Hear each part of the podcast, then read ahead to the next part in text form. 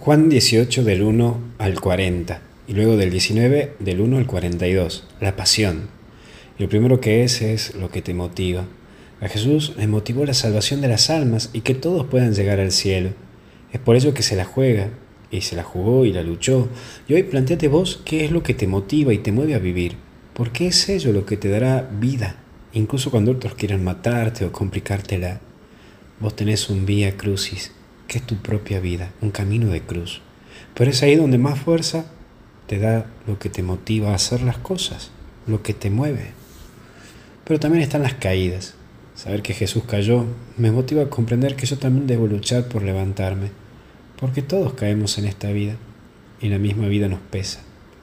Pero hoy es tu oportunidad de ver que toda caída implica una lucha de levantarse y tenés que levantarte, tenés que levantarte porque hay camino todavía y hay, hay mucha esperanza en vos, es decir, mucha gente tiene esperanza en vos, en tu persona, en tus ideas, en tus proyectos.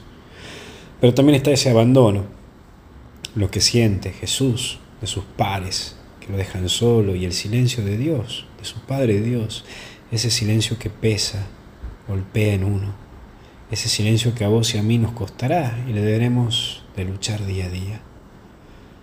Hoy sentimos el silencio de Dios, pero déjate calmar para que en el silencio interior te hable Dios.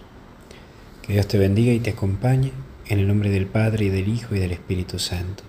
Tiempo de silencio, tiempo de callar.